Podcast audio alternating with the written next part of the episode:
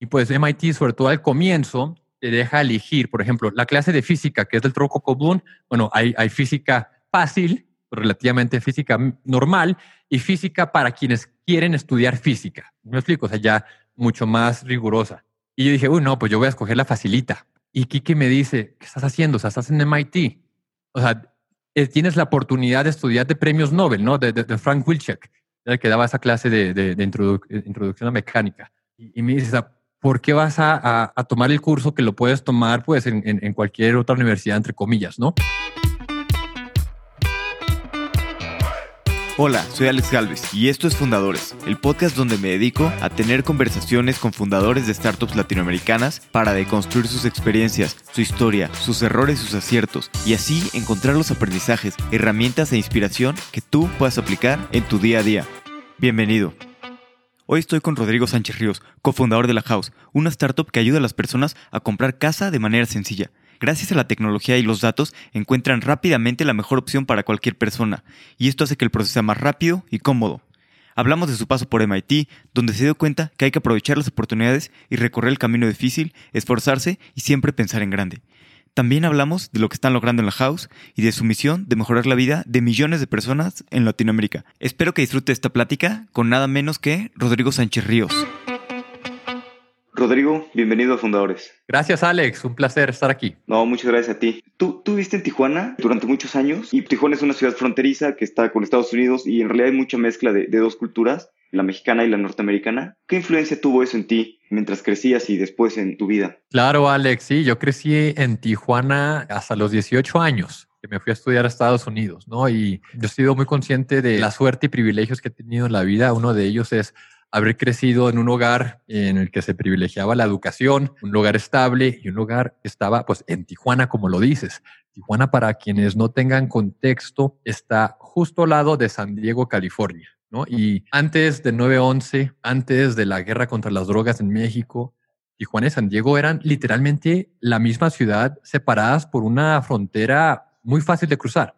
Y ese fue el contexto en el cual crecí yo en una ciudad en que mi casa estaba en Tijuana, mis padres mexicanos, yo mexicano, pero no era raro decir, ah, vamos a, a cenar a, a, las hamburguesas en Estados Unidos, ¿no? A San, en San Diego o, o, al cine. Y todo eso lo que hizo Alex es de que desde muy temprana edad yo fuera testigo de cómo es una sociedad en la que se siguen las reglas, en las que existe un orden que a través de toda la sociedad se, pues, se respeta y eso impactó mucho el contraste, ¿no? En México, pues como todos sabemos, existe una flexibilidad mucho mayor en cuanto a cómo se aplican las, las reglas y las leyes, ¿no? Y, ese, pero pues ese calor latino de Tijuana combinado con el orden y, y, digamos meritocracia americana fue algo que me marcó desde muy pequeño, desde muy pequeño y también le debo mucho a mi abuelo, el papá de mi mamá, quien desde muy temprana edad impulsaba mucho a mí y a mis hermanos a ver hacia Estados Unidos como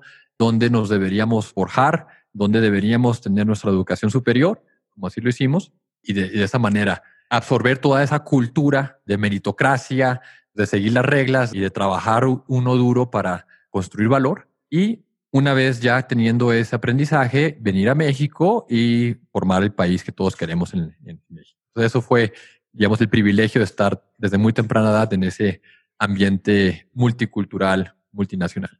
Sí, tenía mucha razón tu, abuelo, ¿no? La verdad es que Estados Unidos pues, es un gran país que pues, da muchas oportunidades. Y por eso fue que decidiste estudiar allá. ¿Y cómo fue un poquito tu proceso para estudiar allá? Porque fuiste admitido en dos de las mejores universidades de Estados Unidos, como son MIT y Harvard. Así es. No, pues te digo, el privilegio de la vida otra gran suerte que tuve, que pues, no tuve nada que hacerlo para lograrlo, es que tenía un hermano mayor, ¿no? Un hermano mayor, Diego, que es tres años mayor que yo, y él, él cuando hizo todo el proceso de descubrir qué oportunidades existían en cuanto a universidades, su experiencia me permitió a mí entender qué tan importante es ese proceso y todo lo que hay uno que hacer antes de llegar al punto crítico de la solicitud. ¿no? Me refiero a pues, el examen estandarizado, el, famoso SAT, las cartas de recomendación, cómo uno tiene que construir una narrativa y una, pues un currículum, no solo con excelencia académica, que afortunadamente la teníamos, sino con actividades extracurriculares, liderazgo, impacto social, etcétera.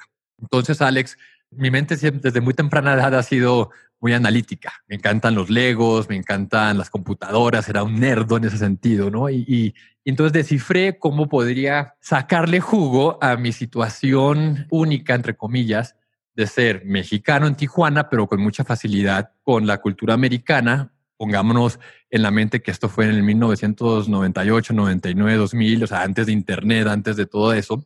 Y fui capaz, a través de conversaciones con profesores en Estados Unidos, tomaba clases en la Universidad de San Diego, todo eso me permitió armar una solicitud perfecta, porque era mexicano de Tijuana, que para alguien que lee las, las, solicitudes de admisión de, en Harvard, MIT, Stanford, va a decir, uy, ¿cómo hacía alguien de Tijuana? Muy raro, o sea, muy pocas personas en ese momento hacían esa solicitud. Entonces era diferenciado.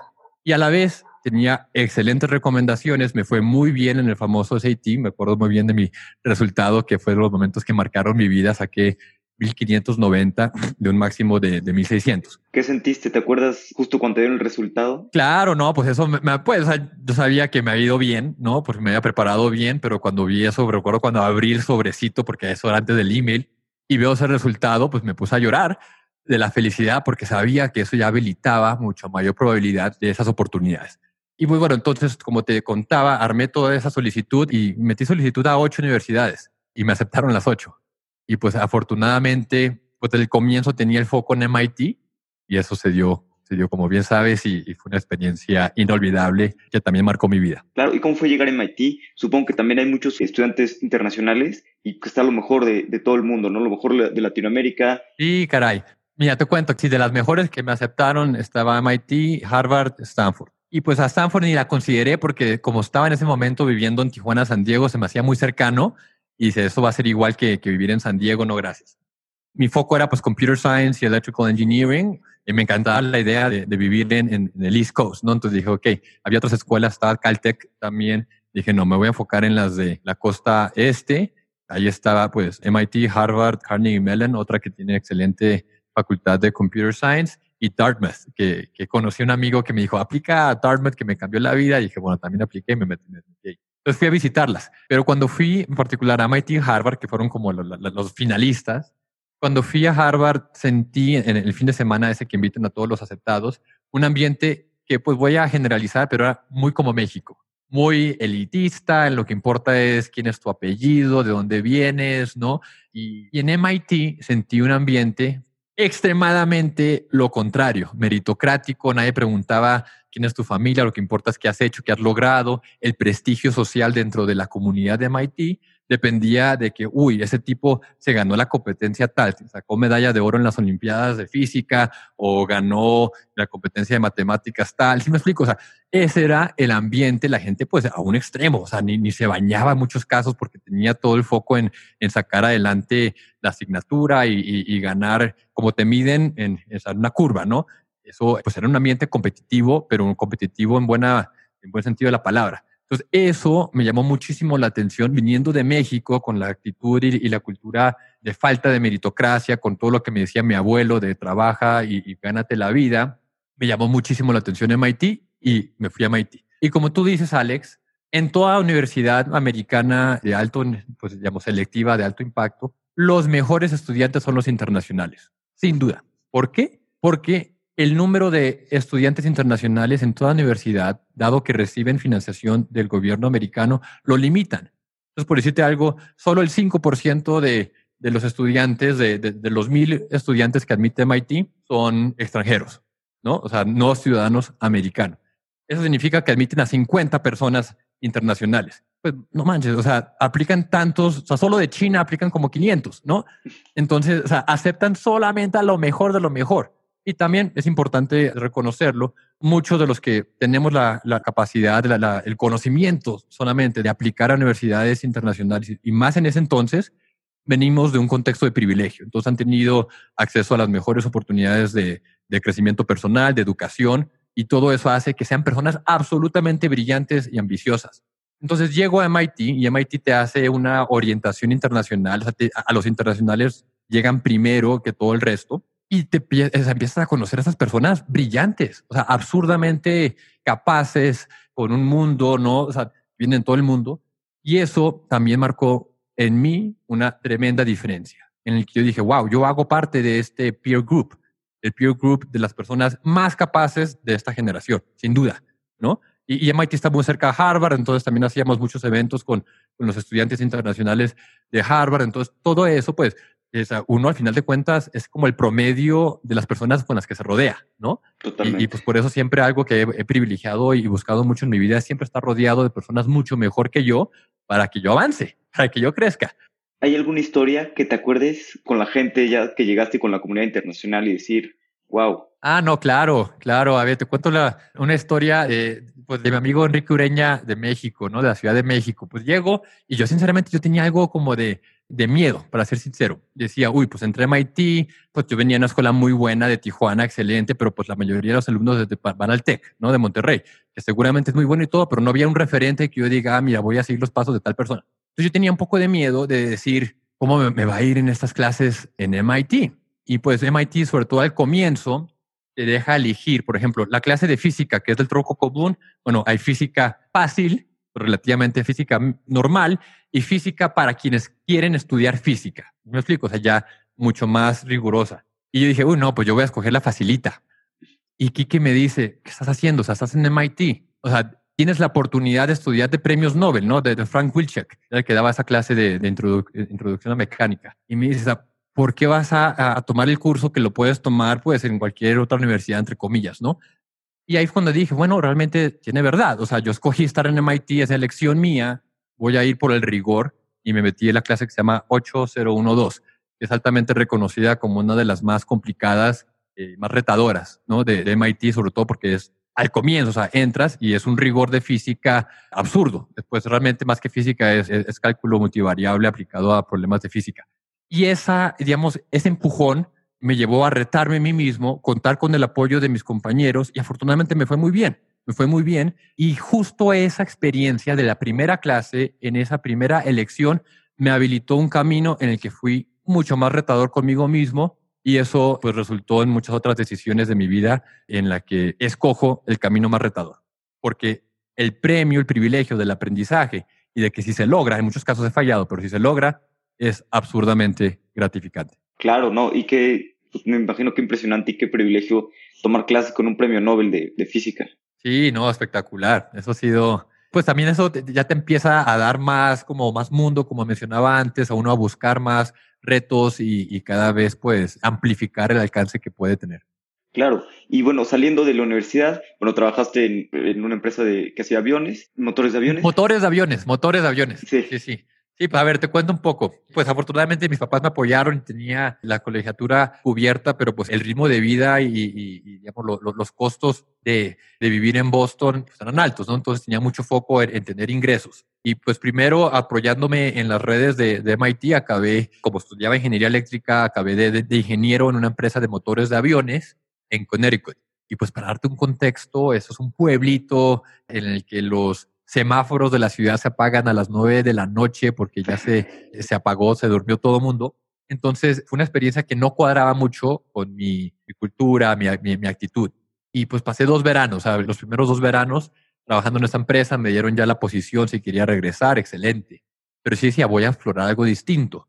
Y yo era miembro de una fraternidad de, de, Saint Day o Number Six en, en MIT, que era muy extranjera, había muchos internacionales, colombianos, mexicanos, árabes, y un compañero, Pablo Acosta, que vive en Bogotá y que pues como vivo en Medellín es bastante amigo ahora que como las vueltas que da la vida.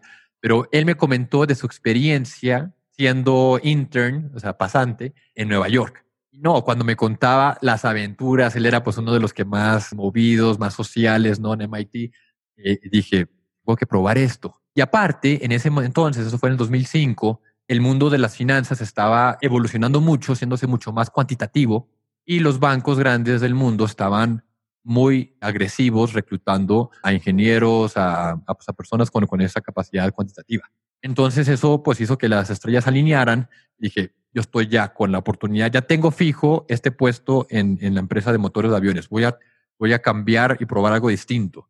Y mi amigo Pablo me ayudó a entrar a un programa que se llama SEO, eh, que apoya a latinoamericanos a entrar en, pues, a bancos de inversión y fondos de capital y tuve esa experiencia de, verano en Nueva York espectacular también. O sea, eso fue, pues para un joven de 21 años, estar en Nueva York, soltero, en ese entonces 2005, el mundo creciendo como locos, o sea, era como el paso lógico que dar después, porque pues Nueva York es un Boston más grande y todos los que estaban, digamos, los más ambiciosos y capaces de MIT estaban transfiriéndose a finanzas.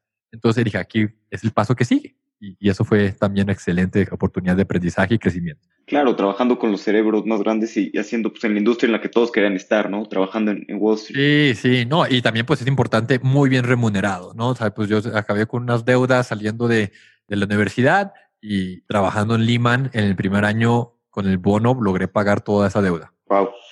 ¿Y cómo fue un poquito cuando, te, o sea, digo, ya no estabas ahí en la quiebra de Lehman Brothers, pero pues cuando te enteraste de la quiebra de Lehman Brothers y pues después de lo que había sido un mundo totalmente diferente unos años anteriores, pues ¿qué sentiste al, ver esto? Y... Wow, no, a ver, te cuento. Yo entré, yo entré a Lehman en julio 2006 y salí el 12 de julio 2008. Ah, ok. Eh, la, la, bancarrota fue el 13 de septiembre de 2008.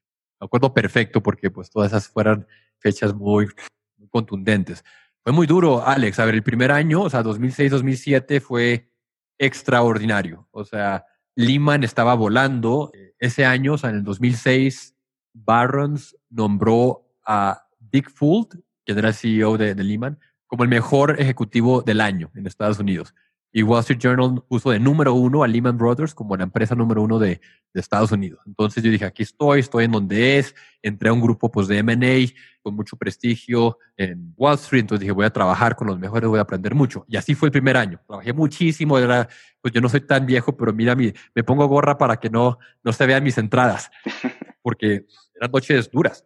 Entonces ese primer año, excelente aprendizaje, excelente remuneración.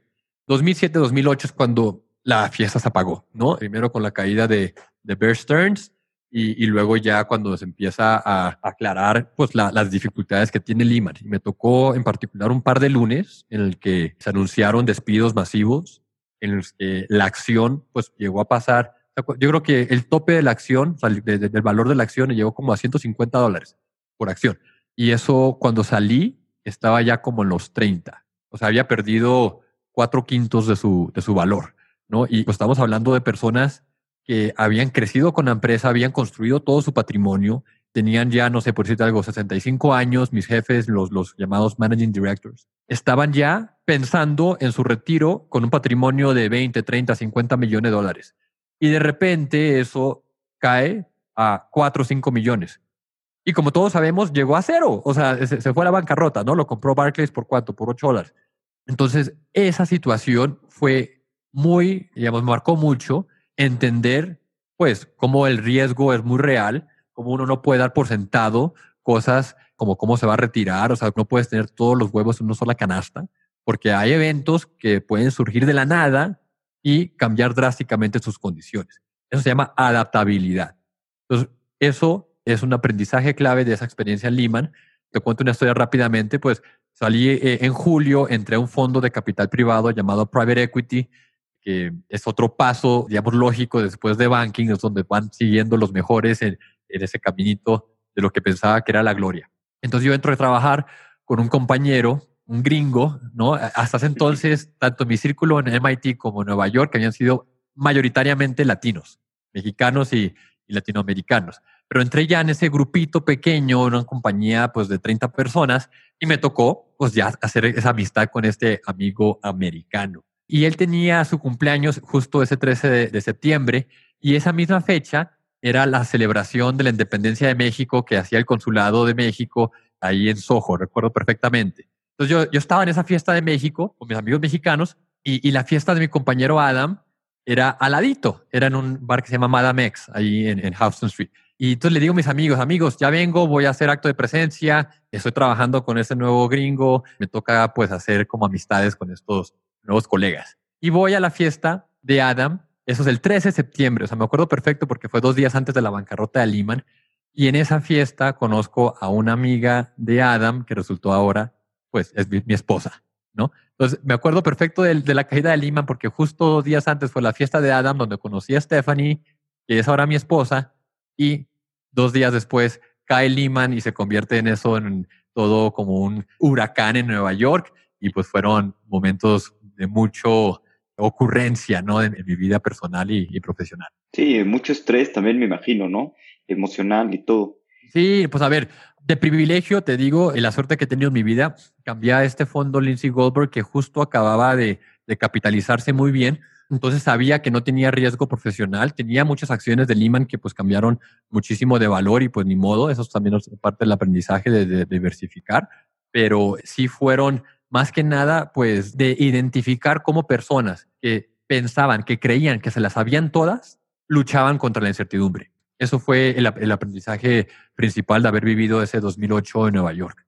Personas a las que admiraba, a las que decía, uy, tal persona, ¿no? O sea, Alec Goldberg, el líder del fondo, este tipo lo que diga es, es, es, la ley. Ese tipo había tenido muy buena fama porque había sido capaz de predecir la crisis del 2001 tecnológica. Entonces había hecho mucha fama con sus amigos ricos que vendieron todas sus acciones de las empresas tech antes de la caída del dot-com bust. Y él, pues, él no vio venir esta caída de Lehman. Entonces sufrió, como todos, lo que fueron los golpes eh, a todos los valores en el 2008 y yo no veía ese, esa humildad nueva, ¿no? Y, pues eso también me marcó mucho como uno puede creer que se la sabe y no. Lo mejor que puede tener es adaptabilidad, ser capaz de adaptarse a condiciones que cambian muchas veces sin que uno se los pueda imaginar. Sí, sí, de acuerdo. Y también pues un poco la suerte de que te tocara joven, ¿no? Ver todo esto y, todavía es a tiempo de aprendizaje. Si Claro, uff, total. Eso sí, imagínate si fuera como esos MDs de Lehman que perdieron todo, ese sería otro, otro cuento, pero afortunadamente me tocó muy joven, te digo, pues conocí a mi esposa justo en ese momento. Eso también me dio mucho, mucha perspectiva. Mi esposa es canadiense, no hablaba español. Cuando la traje a conocer a mis papás a Tijuana fue un desastre, un desastre total. Te cuento un poco, la, conozco en septiembre, ¿no? La, la relación va bien, pues llega noviembre, hay una fecha para los gringos que es súper importante, que es el Día de Acción de Gracias, el famoso Thanksgiving. Y pues para mí como mexicano era, era un día feriado más. Yo muchas veces me iba con mis amigos, con Kiki Ureña, que te mencionaba, nos íbamos a Montreal, que queda muy fácil de Nueva York y, pues es divertido. Y Steffi me dice, no, a ver, pues, novio, eh, vamos bien, creo que ya es tiempo de que conozcas a mis papás, vamos a tener una cena de Thanksgiving. Los papás ya se habían mudado de Canadá a Florida. Y yo digo, bueno, pues suena interesante. Y, entonces vamos y pasamos el fin de semana en, en Sarasota, Florida, ahí cerca de Naples, pues como a tres horas de Miami. Y súper bien, ¿no? O sea, me, conocí a sus papás, me cayeron súper bien, creo que pues también ellos como que hicieron buena relación conmigo, perfecto. Entonces como que dijo, oye, me toca corresponder, me toca ahora que venga Steffi a conocer a mis papás. Y entonces pasaron como tres meses y eso fue como en febrero. Ya eh, no me acuerdo qué día feriado Estados Unidos. Le digo, vámonos a Tijuana. Y nos vamos. Y no, caray, fue el fin de semana de La Tormenta Perfecta. Primero hizo un frío, o sea, súper absurdo, que nunca antes se había visto en Tijuana, San Diego. Entonces se enferma Steffi, ¿no? Pues porque mi casa en Tijuana, como la mayoría, no tiene calefacción. Entonces no preparamos bien, se durmió, la cobija como que no la calentó demasiado y se enfermó en la primera noche. Y luego, para acabarla de amolar, pues yo estaba en este fondo, le, subió de nivel un deal en el que estábamos y me dice mi, mi jefe, o sea, mi, mi partner, Rod, necesito que te enfoques ya en construir este modelo, o sea, y me lo mandes y, investment memo. Entonces yo todo el santo fin de semana estuve pegado de mi, de mi laptop y en llamadas. Y por último, mis papás pues habían crecido, ya ves, en San Diego, Tijuana, yo me había quedado con la idea de que hablaban inglés inglés perfecto, porque cuando estábamos mis hermanos y yo viviendo con ellos, todo, pues habíamos mucha interacción en inglés, películas en inglés, etcétera. Pero resultó que cuando nos fuimos, ellos se quedaron solos con sus amigos en Tijuana y en San Diego. Si quieres, nunca hablas inglés, porque ya pues encuentras toda la comunidad mexicana, etcétera. Entonces se les olvidó el inglés. Entonces, para acabarla de amolar más, mi, mi mamá me dice, no, yo no, me dice, por una gringa yo no voy a hablar inglés, ¿no? Y entonces, no, casi cortamos casi cortamos, eso fue brutalmente complicado, pero lo bonito de ese viaje, Alex, es de que me di cuenta, dije, no, esta persona me enriquece, yo quiero realmente eh, tomar decisiones que me maximicen la probabilidad de construir una vida con ella. y, también como había visto pues todo el debacle del 2008, cómo las cosas pueden cambiar y uno tiene que aprovechar la juventud y los recursos que tiene, eh, decidimos irnos un año sabático a España.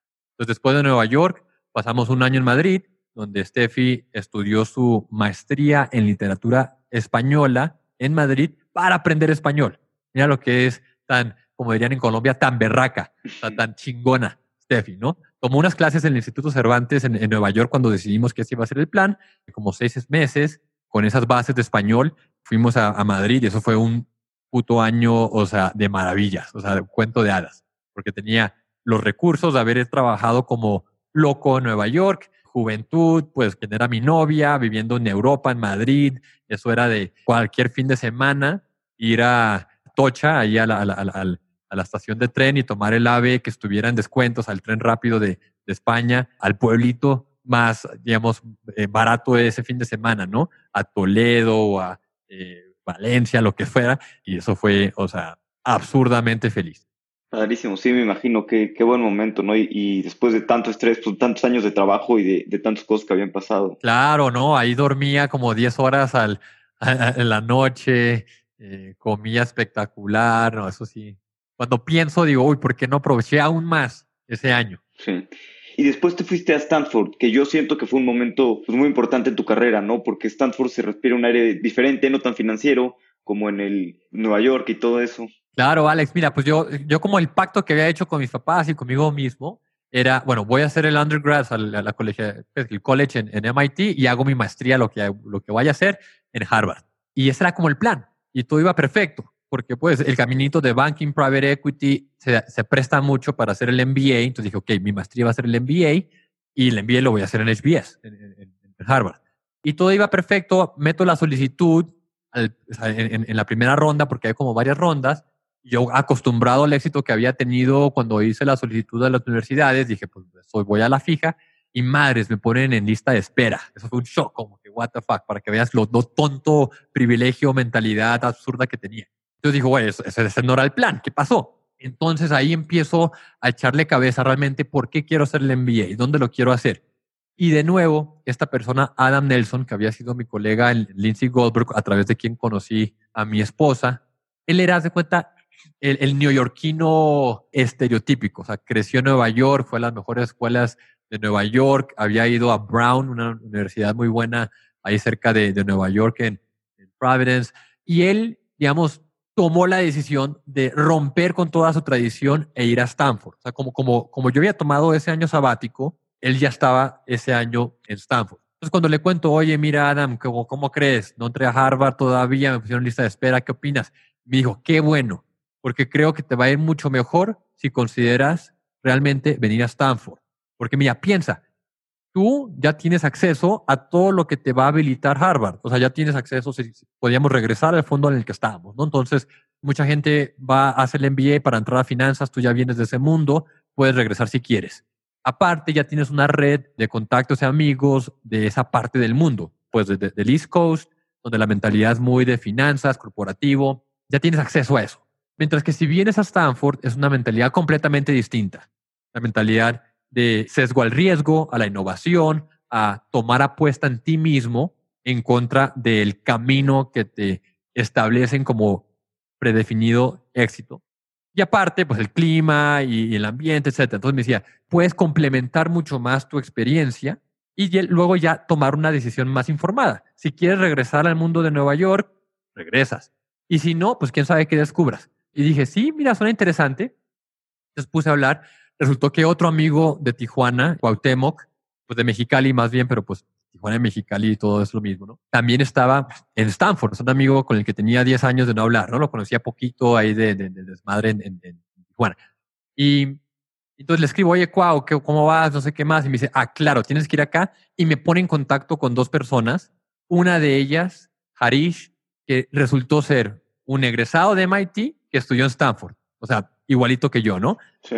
Y, hablo con él desde Madrid, ¿no? Le digo, oye, Harish, mira, me pasó tu contacto con Temoc immediately we hit it off. O sea, fue un contacto por eran personas muy parecidas en cuanto a lo nerdo y en cuanto. Me dice, no, tienes que ir a Stanford, es para ti, pero no te puedo recomendar porque pues él es parte del comité y no sé qué otras cosas, al menos de que vayas físicamente a Stanford y conozcas a tal, tal, tal persona porque él conocía a todos los mexicanos allá y quiero escuchar qué dicen esas personas de ti. Yo, fuck, o sea, estoy en Madrid, what the fuck, o sea, si me explico, o sea, eh, eh, yo dije, ni modo, le dije a Steffi, mira, pues no es seguro de que entre a Harvard, estoy en lista de espera, eso suena muy interesante lo de Stanford, qué pena, me voy. Eso fue como un miércoles, me fui el jueves, pasé jueves, viernes, sábado, domingo y, y regresé.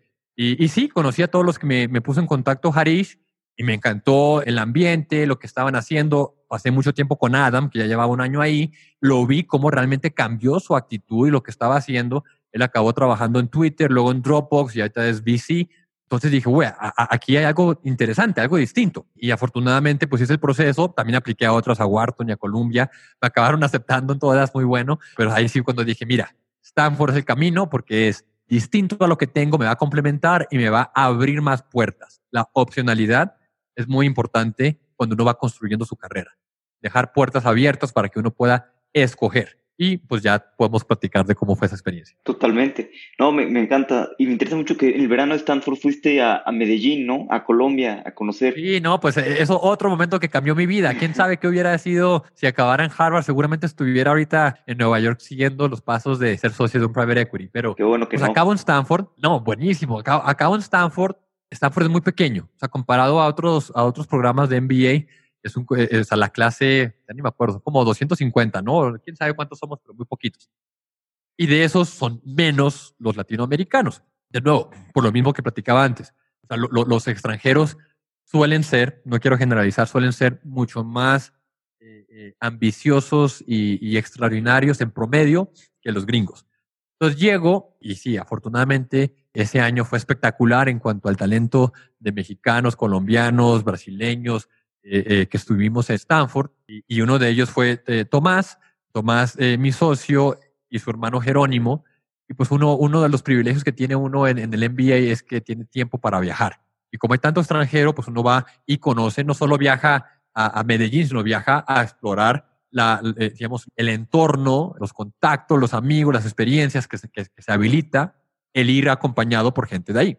Y tuvimos ese viaje pues a toda Latinoamérica realmente eh, no todos, estoy exagerando, pero pues a Chile, a Argentina, Colombia, Perú. Y eso, pues cuando conocí Medellín, me sorprendió de una manera absurda. O sea, tanto la belleza, lo frondoso, lo verde, el clima, la gente, la ubicación y el precio, o sea, lo, lo, lo que te cuesta la vida por lo que recibes. Medellín es como, como encontrar la, la, clave, así como en contra, cuando juegas contra y tenías la clave de, los, de las 30 vidas.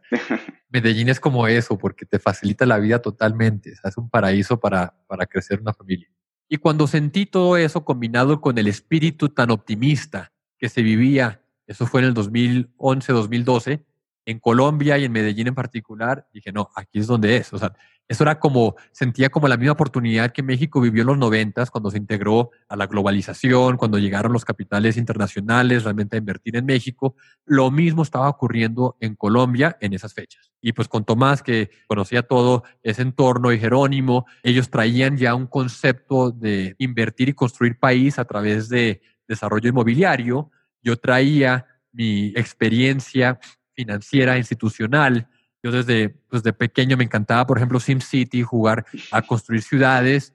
Eh, dije, wow, o sea, aquí está la oportunidad de construir un país, construir una cultura muy, muy interesante. Porque México, pues México le lleva 20 años de ventaja a Colombia. México ya mucho está construido. ¿Me explico? Sí. Ya toca eh, pues mejorar al, al, margen. Todavía hay muchísimo que hacer, pero en Colombia la oportunidad era de realmente establecer las, los fundamentos de lo que se iba a edificar. ¿Y cómo fue ahí que nació Jaguar? Tomás y Jerónimo te dijeron, súmate al proyecto o cómo fue un poquito que nació todo? Pues mira, fue con Tomás primero. O sea, Tomás se graduó en el 2012, yo 2013, Jerónimo 2014. Entonces, cuando yo entro, yo, yo llego a Stanford, Tomás ya era el segundo año. Entonces llego yo. Y mira, tomamos una clase juntos. Y en esa clase, pues de real estate, la profesora Nori Gerardo Leeds tiene un proyecto final de la clase en el que es, bueno, tienen que juntarse en equipo y elaborar una tesis, un proyecto de dónde invertirían en el mundo, en inmobiliario, cómo lo harían, etcétera. Y así fue que Tomás y otro compañero Arnau construimos esa tesis de inversión en Colombia, muy enfocado en clase media, muy semejante a lo que había logrado México,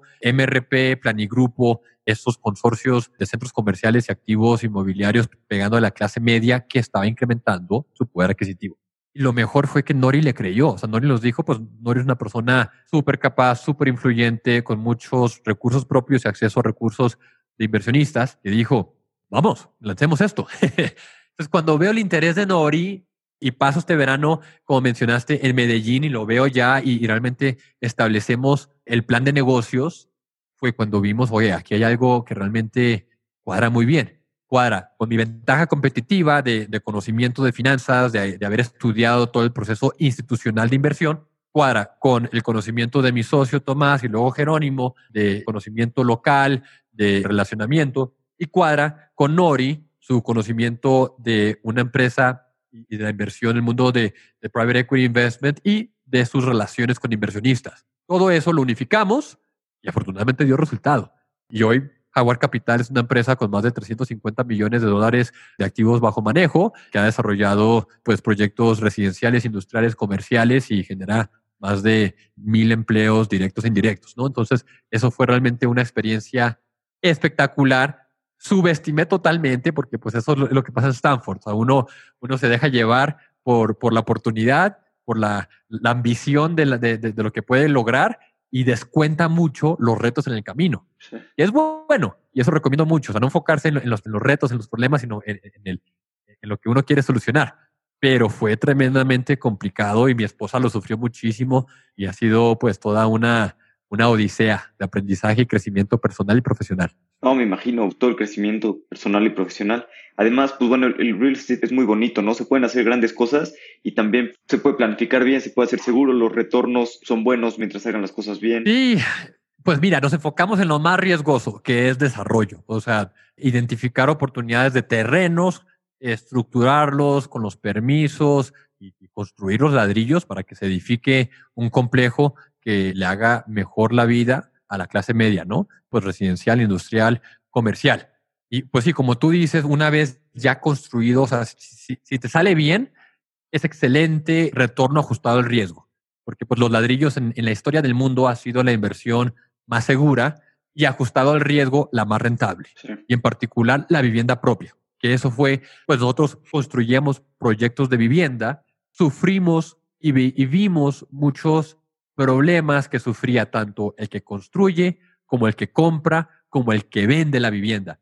Y esa, ese insight de haber vivido y querer solucionarlos para nosotros mismos como desarrolladores, esa experiencia combinado con el éxito que había tenido un amigo y colega nuestro de Stanford, David Vélez, en Brasil, adaptando tecnología para corregir los problemas de otra industria anticuada, las finanzas. Eso fue lo que nos hizo ver, oye, aquí tenemos la oportunidad de oro de innovar con tecnología en el mundo inmobiliario. Y así fue que lanzamos La House, ¿no?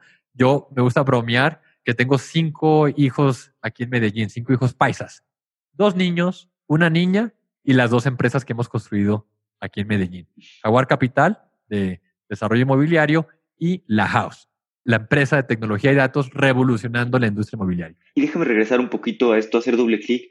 ¿Cómo fue eso? Digo, estaban haciendo Jaguar Capital, pues muy bien y construyendo y un gran impacto, pero pues digamos que dentro de Medellín. Y ver a un compañero tuyo de Stanford, David Vélez, revolucionar una industria, la industria bancaria a través de tecnología y tener toda esa escalabilidad e impacto que está teniendo. Pues mira, Alex, te cuento. Nosotros cuando, cuando comenzamos Jaguar, hicimos un plan de negocio de cinco años, ¿no? Que mira, eso es lo que vamos a lograr en el 2012 y afortunadamente, pues, o sea, tocando madera, salió muy bien, salió muy bien. De nuevo, eh, siendo consciente de mi privilegio y suerte, nos fue bien tanto de tener la, la, idea apropiada y ejecutar, sino como el timing, porque nos tocó justo como el boom de Colombia del 2010-2014. Eso, pues, lo hicimos muy bien, entonces pues, pensamos, ¿qué sigue? Que o sea, vamos a double down en los proyectos, ¿qué otras oportunidades vemos? Y ahí fue, Alex, donde realmente eh, estudiamos lo que había logrado David. David fue compañero, mira lo que son las cosas, fue compañero de la primaria de Tomás y Jerónimo en Medellín. Él creció en Medellín. Yo conocí a David primero en Nueva York, cuando éramos parte de ese grupito de latinos trabajando en bancos de Nueva York, y luego coincidimos todos en Stanford. Entonces veíamos, David iba volando, nosotros pues íbamos bien, para pues, ser honestos, y íbamos bastante bien, pero David iba a otra escala y lo que habilitaba esa escala mayor era el efecto multiplicador en la creación de valor que te permite la tecnología. Nosotros en Jaguar Capital teníamos tecnología, o sea, desde el comienzo le habíamos metido herramientas de datos, de manipulación de información para optimizar nuestras inversiones, pero era a una escala muy limitada. Eso fue, digamos, lo que nos impulsó a echarle cabeza y ver, bueno, con los problemas que hemos visto, con el tamaño enorme de la industria inmobiliaria, ¿qué podemos solucionar? ¿Qué podemos construir para pegarle a esos problemas que estamos viviendo y capturar valor en esta industria tan grande? Y así fue como en el 2017, ya con Jerónimo 100% enfocado en esa apuesta, fue que nació la house propiamente dicho. Primero en Medellín, tuvimos buen resultado, después de iterar muchas veces, ¿no? Primero, nosotros pensábamos que la solución iba a ser del lado del constructor, porque era lo que éramos nosotros. Y dijimos, construyamos una herramienta que le permita a un constructor identificar el mejor lote y qué hay que construir y entonces qué, qué tipología y cuántos pisos y cuántos apartamentos y qué acabados, etcétera. Les gustaba a los desarrolladores, pero no había willingness to pay y no había no había lo que llamaríamos viral product market fit. O sea, les gustaba, pero no era como que los querían arrebatar, como que, uy, dámelo ya. Cuando lanzamos un landing page sencillo, Alex, porque dijimos, bueno, si de pronto el desarrollador no quiere este producto, de pronto el que compra sí quiere tener una herramienta que le ayude a optimizar esa decisión. Lanzamos un landing page, se llama ETP, Encuentra tu proyecto. Y era, ¿estás buscando casa para comprar en Medellín? Y no encuentras quien te ayude, la house te asesora eh, a través de tecnología y datos a encontrar la mejor oportunidad de compra. Así, o sea, una página y deja tus datos, ¿no? O sea, sin nada detrás, sinceramente. Era, bueno, vamos a probar qué hay con esta hipótesis. Y no, eso tuvo un espectáculo. O sea, empezamos a recibir y recibir registros de personas. Eso era Jerónimo llamando. Yo en ese momento todavía seguía muy enfocado con Tomás en Jaguar Capital. Y dijimos, mira, aquí hay algo interesante. Hay hay una necesidad del mercado, del comprador, por recibir asesoría de alta calidad, de alto nivel, a través de tecnología. Todo lo hacen pues en persona, con, con, sus relaciones, con brokers. Y así fue como nació en Medellín la idea, le empezamos a dar forma, primero en la oficina de Jaguar Capital, cuando se creció en el, en piso de arriba, y ahí fue cuando echamos mano de nuestras relaciones, también el privilegio de haber estado en Stanford, conocíamos a Pete Flint, que había sido el fundador y CEO de, de Trulia, luego Silo, la PropTech más exitosa en Estados Unidos. Le contamos de lo que estábamos construyendo y dijo, mira, yo estoy convencido de que en eh, los próximos 10 a 20 años las principales oportunidades de creación de valor van a estar en la combinación de lo inmobiliario con la tecnología. Porque lo inmobiliario, o sea, el asset class, el, el, tipo de activo de mayor valor en el mundo es los inmuebles. Nada vale más en el mundo que la suma de todos los ladrillos. Ni la suma de todas las empresas, ni la suma de todo el petróleo, ni de los precious metals, oro, etcétera. Lo que más vale en el mundo es activos inmobiliarios. Eso lo combinas con tecnología y quien descifre eso va a detonar una creación de valor absurda. Él ya lo había hecho en su parte con Silo. Silo es una empresa que hoy vale 20 billones de dólares. Lo quería volver a hacer y ayudar a gente que lo haga en todo el mundo. Entonces nos ayudó nos metió la primera inversión institucional, con eso ya formalizamos la house, la separamos de Jaguar Capital, crecimos a Bogotá, pues para dar contexto, Medellín es una ciudad de 4 millones de habitantes, Bogotá ya se acerca a 10, entonces era un reto mucho mayor. Nosotros éramos de Medellín, entonces en Medellín teníamos como un home field advantage. Conocíamos a todos, etcétera. Eso fue, eso era como nuestro unfair competitive advantage, ¿no? El haber estado dentro de la industria y empezar en un mercado que pues conocíamos muy bien. Crecemos a Bogotá, nos va bien en Bogotá y con eso pues damos el paso lógico al mercado hispanohablante inmobiliario más grande del mundo, que es la Ciudad de México, mexicano, y afortunadamente nos va muy bien en México y con eso cerramos la última ronda de inversión a principios de este año, liderada por CASEC, por NFX y por A-Crew por 10 millones de dólares. ¿Y cómo influyó Pete Flint pues, tenerlo a él como mentor? Una persona pues, que ya, ya ha hecho pues, algo similar en, en, bienes raíces. No, fue, fue game changer, Alex. Fue game changer. Pete hizo para la house lo que Nori hizo para Jaguar Capital, ¿no? Una persona ya con experiencia, con credibilidad en el mercado, que dice, check, o sea, esto suena bien. Tener a Pete ya en FX detrás no solo nos permitió a nosotros tener la convicción de que vamos por el buen camino, sino nos habilitó recursos y prestigio para atraer mayor talento. Pues Santiago García, nuestro CTO, ese tipo de calibre que realmente dice, aquí hay algo bastante valioso que, puede, que podemos lograr y sobre todo tener también la ambición. Así como te conté, Alex, de cuando llegué a MIT y Kike me dijo, ¿qué estás haciendo? ¿Por qué no te metes a la más rigurosa de, de, física? Pete, en cierta manera, nos dijo eso. ¿Qué están haciendo? No pierdan el tiempo, vayan por, lo mejor, vayan a Bogotá y vayan a la Ciudad de México y jueguensela. O sea, nosotros traíamos como la actitud más de disciplina financiera. Pero nosotros cuando comenzó la house era nuestra plata, ¿no? O sea, era bootstrap. O sea, le decíamos, Jero, esto tiene que sacar sacar plata, o sea, tiene que ser self-sustainable. Y pues, digamos, íbamos por buen camino, pero nos hubiésemos demorado 20 veces más construir lo que hemos construido. Con Pete, Pete nos dio la confianza y el capital, sinceramente, para decir, no, o sea, a estar jugados. Si, este, si ustedes creen que tienen las cartas ganadoras en este juego de Blackjack, all in, vámonos. Y eso fue lo que, lo que cambió con Pete, ¿no? Y Pete trajo a Hernán, pues tanto Pete Fleet como Hernán Casa de Kasek y como Lauren Kolodny de, de A-Cruz son todos de Stanford, ¿no? Entonces es una, una medio mafia, ¿no? Como llaman. Entonces se comparten oportunidades. Pete le dice a Hernán, oye Hernán, mira, tú eres el rey de Latinoamérica. Hernán y Kasek ya habían invertido en Quinto Andar de un compañero nuestro también de, de Stanford, de Gabriel Braga. Entonces ya habían visto la oportunidad que existe en el mundo inmobiliario y tecnológico. Entonces con eso entra Hernán, entra Kasek, entra Lauren Kolodny y pues Pete fue instrumental en lograr todo eso y hoy la House es el líder de mercado en México y Colombia. Y nuestra visión, Alex, es cambiarle la vida a los 650 millones de residentes latinoamericanos. Vamos a darles libertad geográfica y financiera. ¿Cómo? A través de la liquidez del mercado inmobiliario. Hoy en día, personas que compran su vivienda a veces se equivocan y están como esclavos, atrapados por esa vivienda que no les permite ni mudarse a otras oportunidades ni tener un crecimiento financiero. ¿no? Bien hecho, cuando uno invierte con información, con acceso a las mejores eh, financiaciones, datos del mercado, la vivienda propia es el mejor invento que se ha descubierto por el hombre para la creación de patrimonio. Y en Latinoamérica, como es un mercado tan opaco, ha sido digamos, el privilegio de ciertos pocos jugadores que han tenido acceso a las mejores oportunidades. Nosotros estamos democratizando esa industria.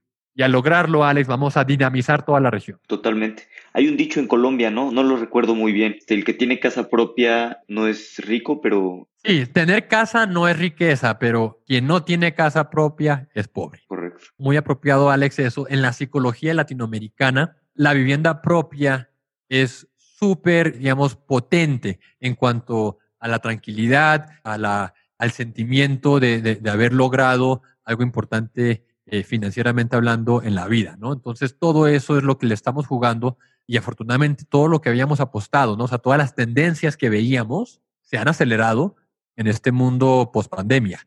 Y eso es lo que está detrás del crecimiento que hemos tenido los últimos seis meses, que sinceramente, pues, ha sido un reto mantenerle el paso, el ritmo. Hay algo que decías del capital que levantaron con Kasek y con todos. Y bueno, pues, y hablando sobre el talento, pues hay mucha plata en el mundo, ¿no? La verdad es que el, dinero es un commodity. Suena duro, pero pues hay mucho dinero buscando retorno, es un commodity. Lo que falta es, es capital humano. Claro. La verdad es que es lo más importante para crear una buena empresa. Alex, yo tengo un dicho que repito mucho, que no, no, no me acuerdo a quién se lo copié, pero hay gente tan pobre que lo único que tiene es dinero. Y, eso aplica para empresas, pero lo que tú dices es bien importante. Nosotros lo bonito que tenemos en la house, Alex, es que nuestra visión es mejorarle la vida a los 650 millones de residentes latinoamericanos. Y lo estamos haciendo de una manera que es gana-gana.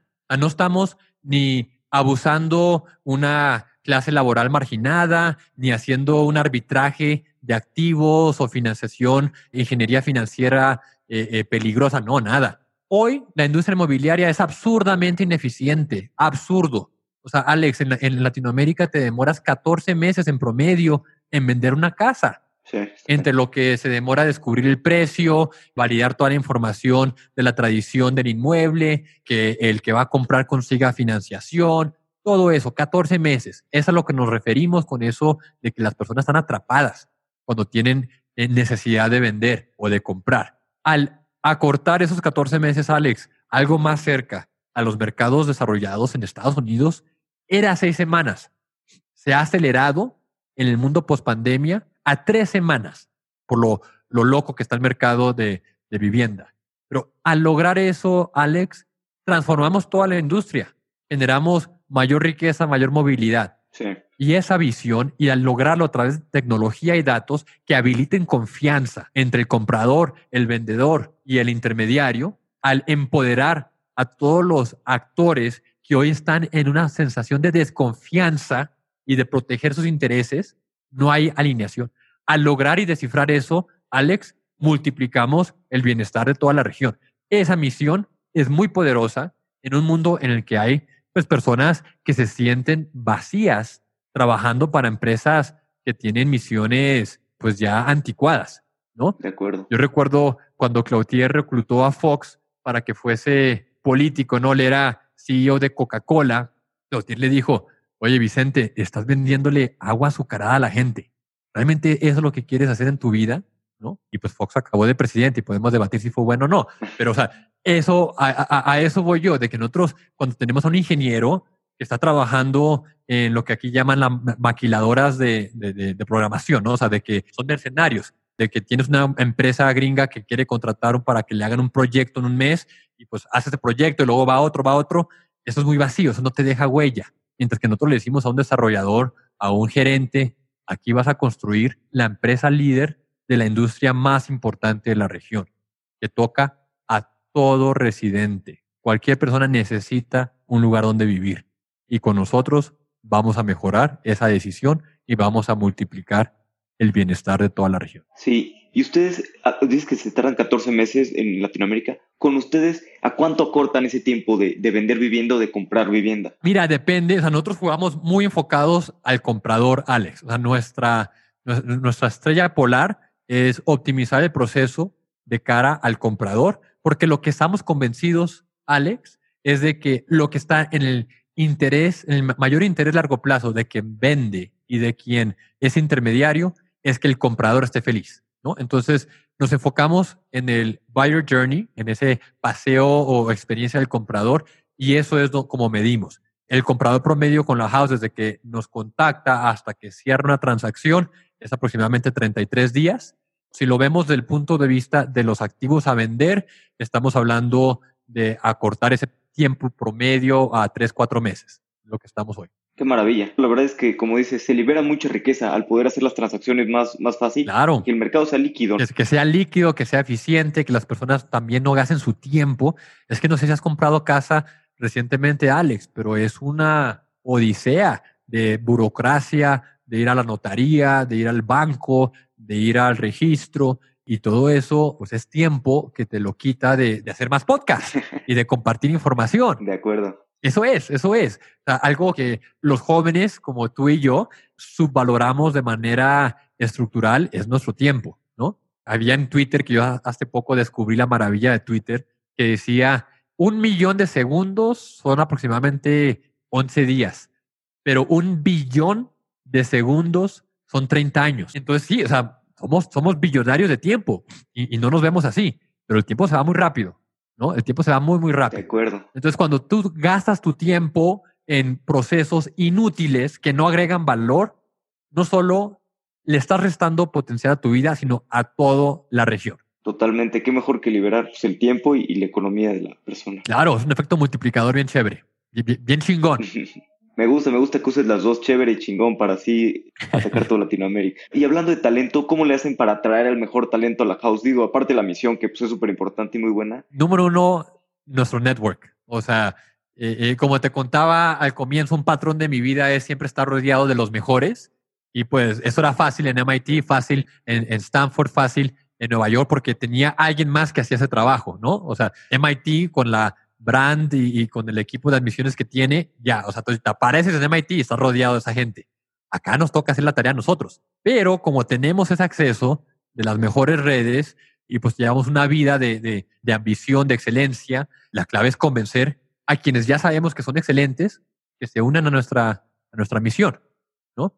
Entonces, mucha tarea de vender, de relacionamiento. Pues cuando comenzó La House y Jaguar Capital, a Tomás Jerónimo a mí nos tocaba hacer todo, ¿no? O sea, todo, todo, todo, todo, todo lo que te puedas imaginar una empresa. Ya, pues, La House es una empresa que se aproxima a los 250 colaboradores. Entonces ya existe una maquinaria detrás muy bien aceitada que ejecuta, ejecuta muy bien en, en, las oportunidades estratégicas que nosotros como líderes vamos priorizando y eso habilita tiempo para tanto pensar en qué es lo que viene como reclutar. Eso es una de las funciones principales de un líder de cualquier startup, ¿no? Convencer al mejor talento de que le dedique lo más importante que es su tiempo a tu misión. De acuerdo. Rodrigo, vamos a pasar a mi parte favorita, que es la serie de preguntas finales. Ah, cuenta. Te hago una pregunta y contestas en, bueno, el tiempo que quiera. ¿Cómo suena eso? Dale, perfecto. ¿Cuál es el libro que más has recomendado? A ver, el que más recomiendo para contestar tu pregunta es el libro de los siete hábitos de las personas altamente eficientes. Ese libro lo leí cuando tenía 12 años y me cambió la vida. Me cambió la vida, Alex. Particularmente el foco en gana-gana, el foco en priorizar en primero las grandes rocas, ¿no? O sea, de, de, de tener la convicción y la disciplina de afrontar los principales retos primero y todo lo demás acomoda. Y por último, algo que cada vez más reconozco la importancia que es el séptimo hábito, el de afilar la sierra, de descansar, de tener el tiempo para renovarse y poder dar lo mejor de sí mismo. ¿Qué creencia o hábito has cambiado en los últimos cinco años que ha mejorado drásticamente tu vida? Varios, varios. Pues en los últimos cinco años eh, incluye cuando nacieron todos mis hijos, ¿no? Entonces, eso me hizo privilegiar mucho más el tiempo. Yo antes era un billonario de tiempo que no sabía que era billonario y gastaba tiempo a lo pendejo, ¿no? Y, ya soy estrictamente cuidadoso de cómo le dedico cada minuto de mi tiempo. Y una técnica que me permite optimizar esa ejecución es la que llaman Pomodoro, que es tener bloques de 25 minutos para tareas específicas. Esto lo hago la noche anterior del día, ¿no? Organizo mi día como lo llaman time blocking. Primero, ¿qué tareas quiero lograr? ¿Qué metas tengo? Como decía antes, las grandes rocas. Las acomodo entre los diferentes espacios que tengo. Yo tengo el privilegio, Alex, de ser propietario de mi agenda, ¿no? Muchas veces puedo decidir las rutinas, las, las reuniones, entonces, eso es algo que valoro mucho y, y, y, esa técnica del pomodoro de 25 minutos para enfocarse en tareas, 5 minutos para descansar, me ha dado muy buen resultado. ¿Hay alguna opinión que tengas que poca gente comparta? Claro, que me, no, algo que sé. Medellín es la mejor ciudad del mundo para vivir, si tienes familia, y para lanzar tu empresa si quieres innovar. Perfecto. Y escribí un, un blog post de las razones muy fácilmente. Clima, ubicación geográfica privilegiada, esa actitud de optimismo y trabajo, que yo le llamo la actitud Land Cruiser. Aquí el carro más, digamos, de, de, mayor prestigio, más aspiracional, son las camionetas Land Cruiser de Toyota, porque son capaces de ir a cualquier camino off-roading y, y eso es la actitud del paisa. No hay camino que no sea capaz de afrontarse la calidad del talento a través de, esa actitud y de las universidades de muy alto calibre. Y por último, el costo. O sea, lo que recibes ajustado el precio, absurdamente, potencialmente bueno para cualquier persona. Entonces, eso es algo que estoy convencido y que le digo a cualquier persona que escuche. ¿Hay algo que veas en el futuro que la mayoría de la gente aún no vea? Claro, pues que el mundo inmobiliario va a ser esa combinación del inmobiliario tecnológico va a ser el principal motor de creación de valor en los próximos 10 años. En Latinoamérica estamos muy, muy, muy rezagados, en particular México. A mí me da pena como innovador lo mal que era México. Ya va, ya va agarrando buen ritmo. Claro, pues ya está la house ahí. Ya está la house, ¿no? Y, y hay muchos otros, pues, nuestros primos hermanos de Stanford y de Kasek, Kavak, van volando, ¿no? Mi amigo Arana de MIT, con el que coincidí en MIT, también con Confío. O sea, ya, ya, ya empieza a haber una masa crítica de emprendimientos mexicanos liderados por mexicanos, también importante eso, que dejan huella a nivel mundial. Pero si nos comparas, pues primero contra Brasil, nos lleva mucha ventaja. Y Colombia, es que Colombia, sí. o sea, con Rappi, ¿no? O sea, ha hecho lo que muy pocas empresas de Latinoamérica han logrado, de ser una empresa multinacional, multiproducto, ejecutando muy bien. Entonces, eh, México sí nos toca ponernos las pilas. Sí. ¿Qué consejo le darías a un emprendedor que está empezando o que quiere empezar? Apuesta en ti, apuesta en ti y ten equity en el outcome. Eso también es bien importante. No hay mejor apuesta, inversión de tiempo, recursos que en ti mismo, ya sea en experiencias de aprendizaje, ya sea en, tomar riesgos de lanzar una empresa o eh, afrontarte a un nuevo reto, ¿no? Crecer hacia una nueva empresa. Muchas veces el mexicano es muy susceptible a, a la zona de confort, ¿no? Es decir, no, es que ya estoy bien acá, en esta empresa, ya es estable, tengo cierto prestigio social por estar en este puesto, ¿para qué muevo pues, a rock the boat? No, puesta en ti es la mejor decisión que puedes tomar. De acuerdo. Rodrigo, ¿dónde podemos saber más de ti, saber más de la house? Pues número uno, la página, lahouse.mx. Si les gusta, excelente y compártenla. Y si no, denme feedback, escríbanme por Twitter, que es lo mejor. Eh, Rodrigo está súper chafa tu página por esta, esta y esta razón y la mejoramos. Nos encanta el feedback. Síganos en Twitter, que cada vez más somos más activos, y en LinkedIn. Y, a mí personalmente me pueden escribir vía Twitter, vía DM, y es la manera en que eh, mejor eh, puedo responder. Buenísimo. Rodrigo, muchas gracias por tu tiempo. El tiempo es lo más valioso que tenemos. Siempre podemos hacer más dinero, pero no más tiempo. Exacto. A ti, Alex, un placer.